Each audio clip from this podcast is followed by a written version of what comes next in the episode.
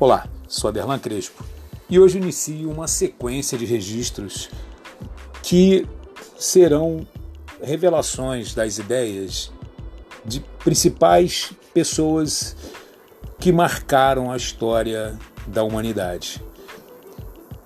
Passam aí por filósofos, filósofas, escritoras, escritores, as pessoas que durante a vida se preocuparam em deixar uma marca para o presente e para o futuro sobre como podemos encarar determinadas questões da vida. Eu, particularmente, fiz um registro recentemente dizendo que iria fazer registros sobre essas pessoas, mas sobre o que elas deixaram de legado as ideias e as reflexões. Por quê? Porque as ideias e as reflexões das outras pessoas nos motivam a também pensar, a tentar entender. E as dúvidas são sempre é, importantes. Devemos admirar as dúvidas porque elas motivam a busca do conhecimento que é contínuo. E nesse sentido, esse é o primeiro registro que eu faço.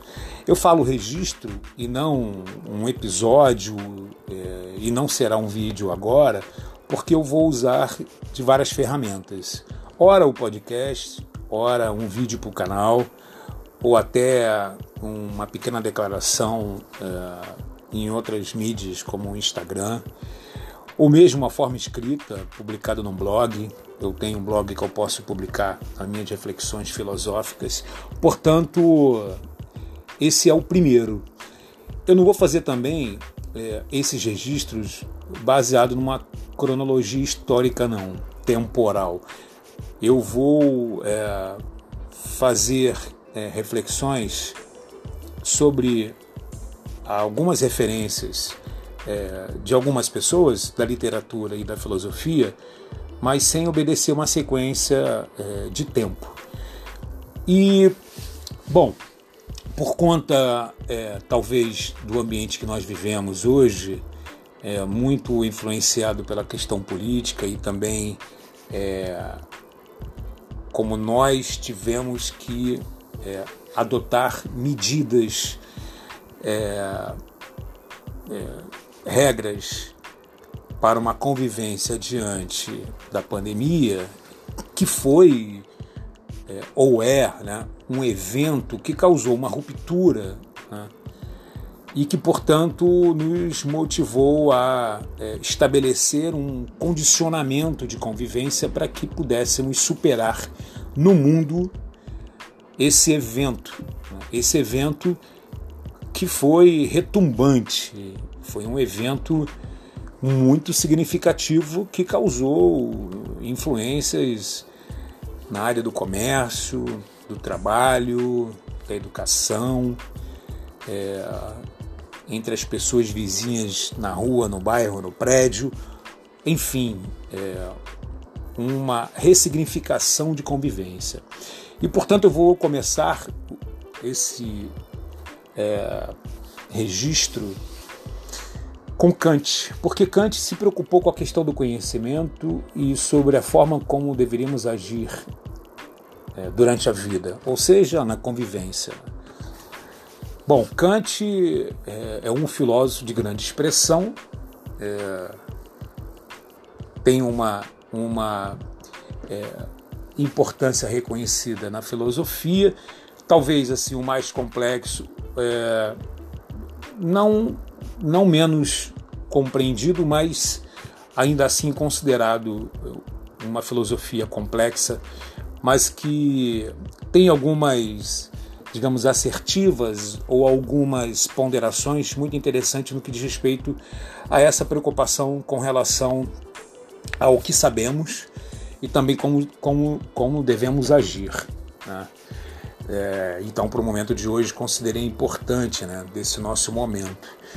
Então eu poderia ter começado com uma filosofia clássica, grega, da antiguidade, ou mesmo alguma referência da filosofia cristã, mas eu é, me convenci que seria interessante começar com Kant, até porque ele não é tão conhecido, a não ser por aqueles que de fato, um, de fato têm um, um estudo mais aprofundado da filosofia. Então, quem foi Kant? Kant nasceu em 1724 em Kaliningrado, na Prússia, e ele foi educado é, por uma religião é, familiar, né, tradicional na época. É, tem aí esse, é, esse momento do século XVIII, século XIX, um, uma certa, um certo desequilíbrio né, da, da da Igreja Católica é, no que diz respeito à sua estabilidade na Europa e por conta das críticas que sofria, principalmente por Martim Lutero. Então, a, a, a, as ideias luteranas, elas de uma certa forma desestabilizaram aquela tendência de uma universalização é, é, determinante da Igreja Católica na, na, na formação familiar. Né? Então, nesse sentido, é, a considerar que Kant ele teve uma forte influência da religião na sua vida, é, ele teve, portanto, uma educação direcionada a uma forma de pensar e de agir baseada em, em regras é, familiares, sociais também, e que, de certa maneira, é, influenciou muito é, a sua entrada né, no mundo da filosofia. Né? Ele cresceu na sua cidade natal, é, mas depois ele foi para a universidade. É, ele se identificou muito com um professor de, de lógica que ele teve e que talvez tenha sido assim é, uma grande é, influência para que ele pudesse começar a pensar sobre é, o funcionamento da máquina da vida, digamos assim, né? no, no sentido figurado. Como é que como é que a vida funciona, como a sociedade ela se dinamiza, como as pessoas participam e principalmente é, como eu posso conhecer o que está acontecendo e como as pessoas deveriam agir. Né? É, portanto, ele assumiu um cargo de professor né, quando ele concluiu os seus estudos, chegou ao título de doutor e, e ele teve, portanto, essa influência da família e essa influência na universidade, o que é, é digamos assim, de uma certa forma é, comum né, entre as pessoas que têm é, uma é, perspectiva de formação, então a influência da família e a influência da educação, da escola, da universidade interfere demasiadamente. Né? Então a pessoa ela se transforma na família ou ela se forma na família, como, como assim desejarem, é, ou se forma se transformando. E, e também a, a escola é, interfere porque o conhecimento, o saber, é, nos leva para algumas é, idealizações, algumas viagens abstratas. E o conhecimento, de fato, nos dá condições de, de ter é, poder é, de, de legitimidade é, do pensamento e de decisão e de formação de, de, de, de, princípios pessoais e de objetivos de vida. Né? Nesse sentido, é, eu entendo inclusive que é importante fazer é, aqui algumas é, é, alguns registros de alguns conceitos que são importantes para esse momento de Kant. Primeiro, falar de idealismo. O que é idealismo? Idealismo é uma perspectiva filosófica que subordina toda a existência ao pensamento. Né? O idealismo alemão dos séculos XVIII e XIX possui semelhanças com o movimento do romantismo, por exemplo. E o que é o romantismo? O romantismo foi um movimento intelectual, artístico, é, poético, musical, que aconteceu na Europa no final do século XVIII e, e, no, e no, início do século XIX. Quer dizer, o, o, a, aqui, né, falando da questão artística, estamos falando do emocional. Então, o sentimento individual era mais importante que a razão, inclusive. Né? A imaginação, a criatividade era mais importante que, que, as, que as expressões, que as declarações sobre as experiências da vida, né? É, no sentido assim mais é, político e filosófico. Né? E também o, o, conceito de utilitarismo, né? que é uma doutrina filosófica que é, é que fez do princípio da utilidade a regra de toda ação social e individual, ou seja, é, tudo aquilo que era importante para promover a felicidade deveria ser considerado importante e útil para a sociedade. Né? Bom, é, o, que, o que Kant é, então tenta fazer é trabalhar a essa ideia de conhecimento de comportamento, né, de atitude, de agir. Né? Então, parte do objetivo é que é, a ideia era mostrar que nem todo o nosso conhecimento surge da experiência. Né? Ele pode acontecer antes mesmo da experiência, antes mesmo do fato. O que, que isso quer dizer? Ele, é, o, que, o que Kant é, tentava demonstrar é que, claro, existe o conhecimento experimental, prático, né? mas também existe o conhecimento anterior a própria experiência. Né? Então ele vai dizer que existe um conhecimento a priori. Né? Então tem o conhecimento da experiência do fato, que, que ele é resultado da experiência, portanto, ele é posterior, ele é posterior, e tem aquele conhecimento que é produto do uso da razão. E ele vai ser denominado por Kant como conhecimento a priori. Né?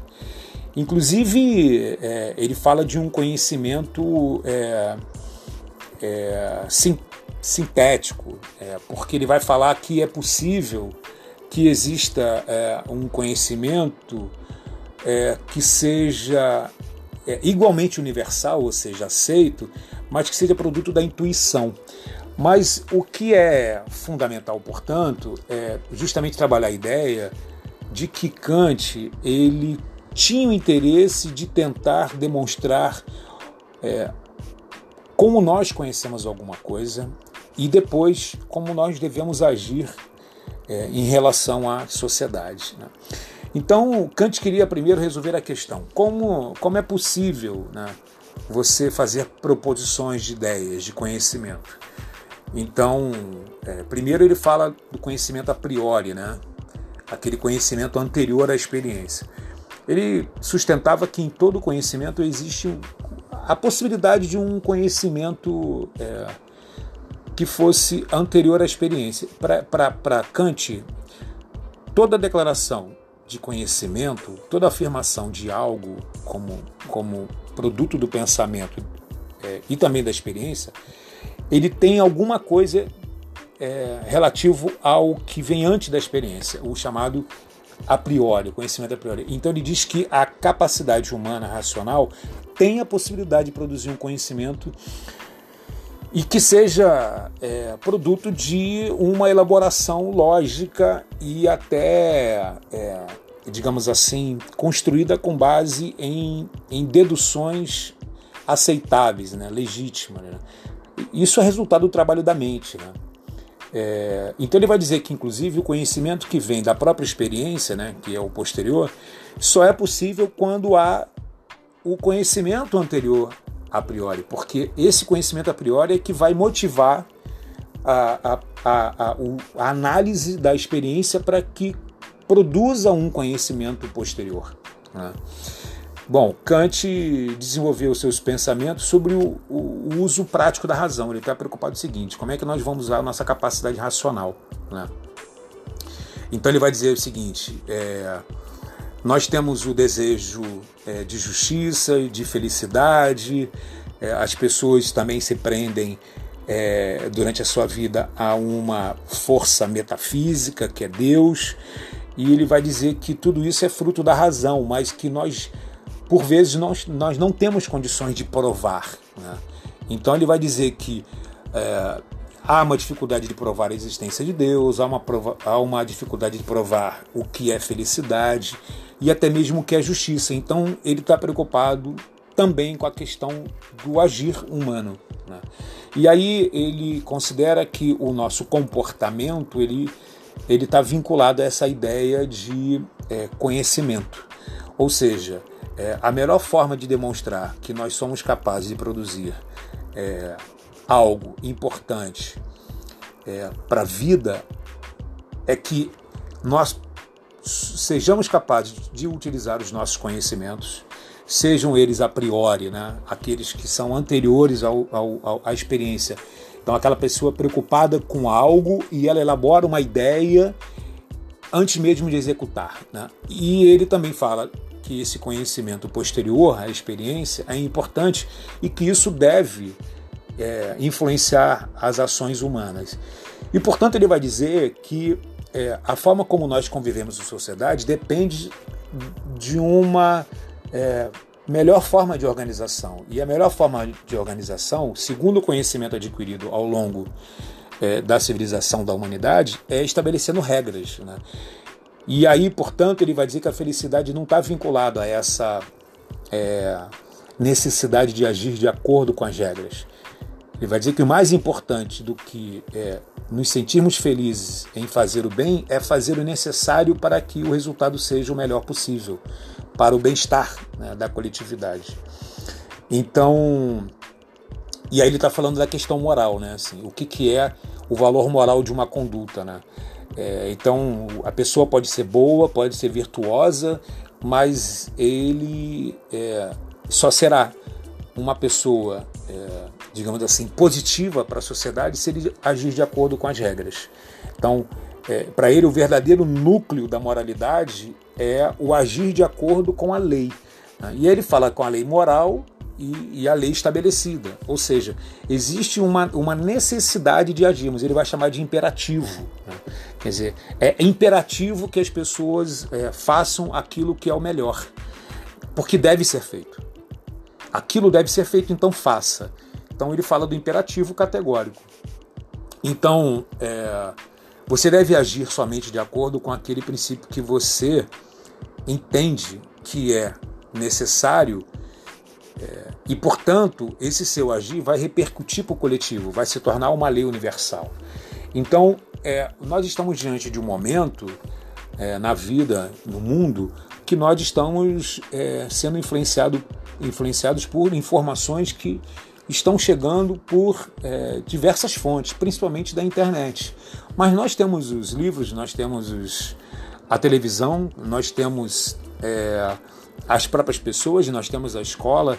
Né? Então, todas essas são fontes legítimas, mas nós temos também a internet. E pela internet foram criadas inúmeras ferramentas né, virtuais.